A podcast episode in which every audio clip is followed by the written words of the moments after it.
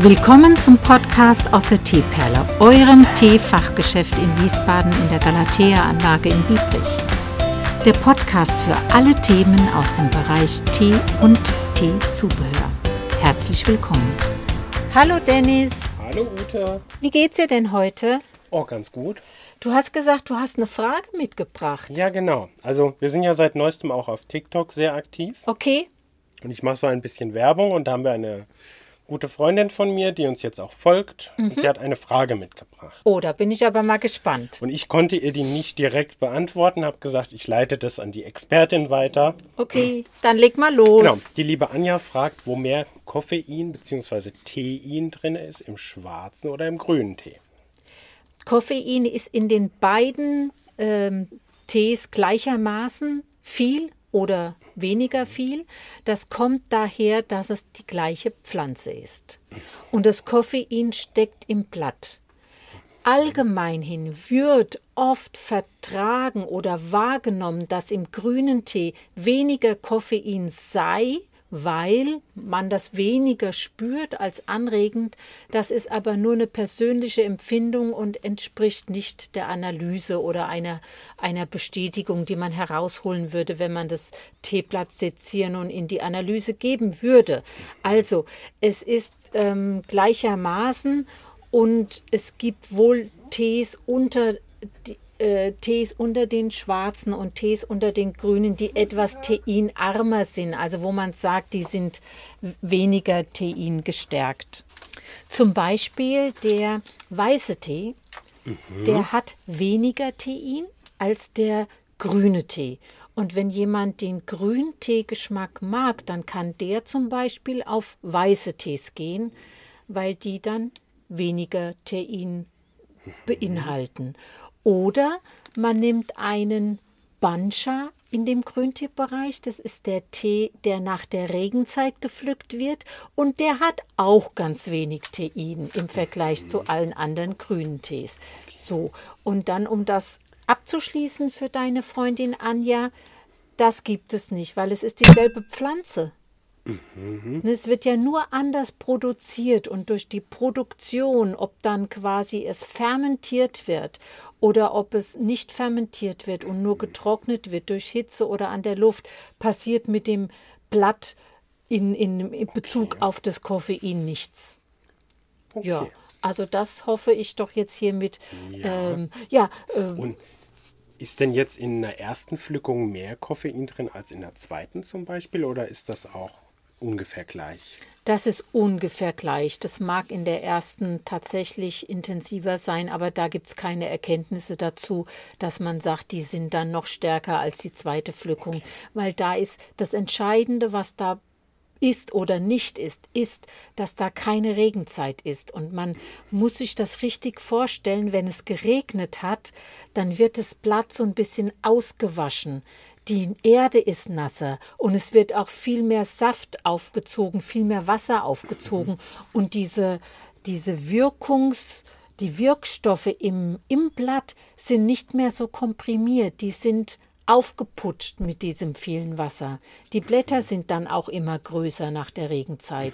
Und daher kommt es, dass es teinarmer ist, aber durch zwischen der ersten und der zweiten Pflückung ist einfach nur Zeit dazwischen. Und die okay. Zeit, die macht das Blatt, äh, beeinflusst das Blatt und die Wirkstoffe im Blatt nicht. Okay. Ja, äh, alternativ, Dennis, für deine Freundin Anja. Es gibt ja mittlerweile eine große Auswahl von entkoffeinierten schwarzen und grünen Tees. da können ja wir auch ganz aber mal, da. Das- wir, da können wir ist ein vielleicht mal einen eigenen Thema. Podcast machen. Definitiv. Und ähm, was hast du noch an Frage? Dann, ja, gibt es als Koffeinbombe, als Wachmacherbombe doch diesen Matcha. Ja, der Matcha ist deswegen eine Bombe oder wird als Bombe so verstanden, weil es das ganze Blatt ist, was quasi alles ja in sich hat und dann gemahlen wird. Das sind verschiedene Mahlprozesse von grob bis super fein, sodass der, dass der, der, das Mahlgut nachher nur noch so ein, so ein feiner Staub ist, den man gerade mal ohne viel Kraft wegpusten könnte, weghauchen könnte. Und ähm, da da alles verarbeitet wird mit, mit Blatt und Rispe oder Rippe und ähm, keine, äh, äh, das An der Ansatz vom Stängelchen auch, das, da ist dann nicht so, wie wenn du den Blatt aufgießt mit Wasser oder das Blatt. Und dann hast du quasi Wasser, was so rauszieht aus dem Blatt an ah. Wirkstoffen, sondern du hast das ganze Blatt intus und dadurch mhm. äh, könnten ist auch der, das Konzentrat an Wirkstoffen ja komplett da. Ah.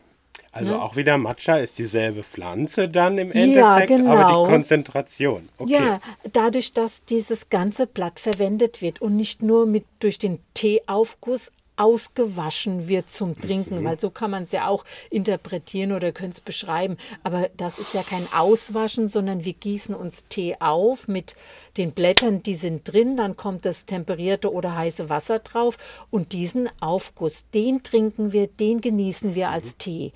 Und bei Matcha ist ja quasi nicht der Aufguss nur, sondern es ist das ganze Blatt, was dann mit einem feinen Besen, also der, der, der das Puder mit einem Bambusbesen, genau. Bambusbesen genau. im besten Fall, aufgeschlagen wird wie ein Rührei, so ähnlich musst du dir das vorstellen.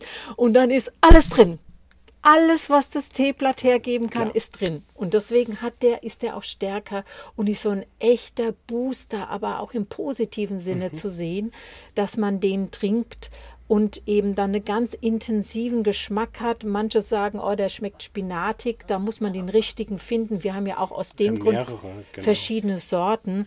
Und ich möchte nur bemerken, wenn jemand auf die Idee kommt, weil er Kaffee immer getrunken hat, den oh ja. Matcha als Tagesstarter zu nehmen, davon abzuraten. Mhm. Ja, weil Matcha ist wie so ein Depot Aufguss oder, oder Getränk, was man zu sich nimmt. Und auch ein Japaner trinkt den Matcha zwei, höchsten, höchstenfalls zwei bis dreimal in der Woche.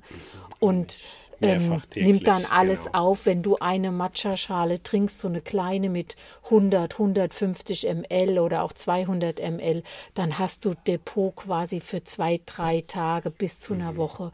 Und das wäre zu viel. Dann wäre meine Empfehlung, wenn man den Geschmack mag, einen grünen Tee zu nehmen, wo ein bisschen Matcha untergehoben ist und man mhm. daraus dann den Aufguss trinkt, dann hat man auch eine koffeinstärkere und boostermäßige Grünteetasse. Da haben wir einige im Sortiment. Also zusammenfassend lässt sich sagen, wir haben also alles da von Koffeinbomben bis hin zu Tees, wo gar kein Koffein drin ist. Ja, also dass da gar kein Koffein drin ist, das ist gar nicht so bekannt. Also Weißt du, da stehen hier Menschen und das war heute auch so gewesen. Äh, kauft dann eine Dame hier und da die Sorte, jene Sorte, das ein, Grüntee, Schwarztee und dann schaut die da auf die Wand und sieht, ach, Sie haben auch entkoffinierten Tee und dann sage ich, ja natürlich.